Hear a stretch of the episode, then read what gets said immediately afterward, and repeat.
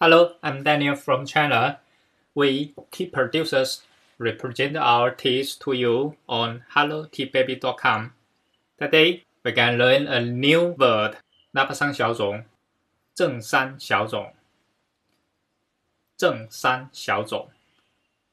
It's a black tea originated from Tongmu of Wuyisan. Actually, the meaning of 正山小种 is different from 那巴桑小种 as Nabasang is originated from a local language of Fuzhou, now the Weizan.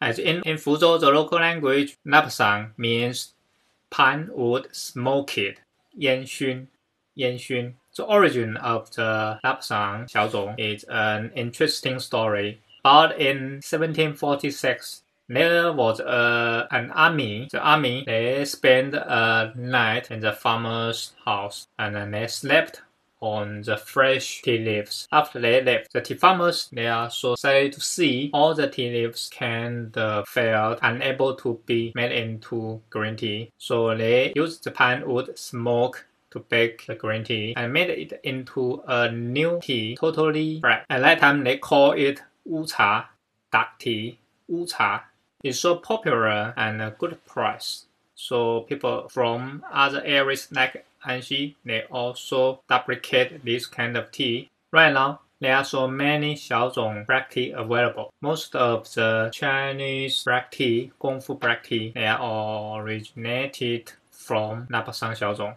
but just not pine wood smoked. To differ the Napsang Xiaozhong from other practice, they made a standard tea produced within Dongmu village it's called Zhengshan Xiaozhong and uh, produced in other areas they call it Waishan Xiaozhong.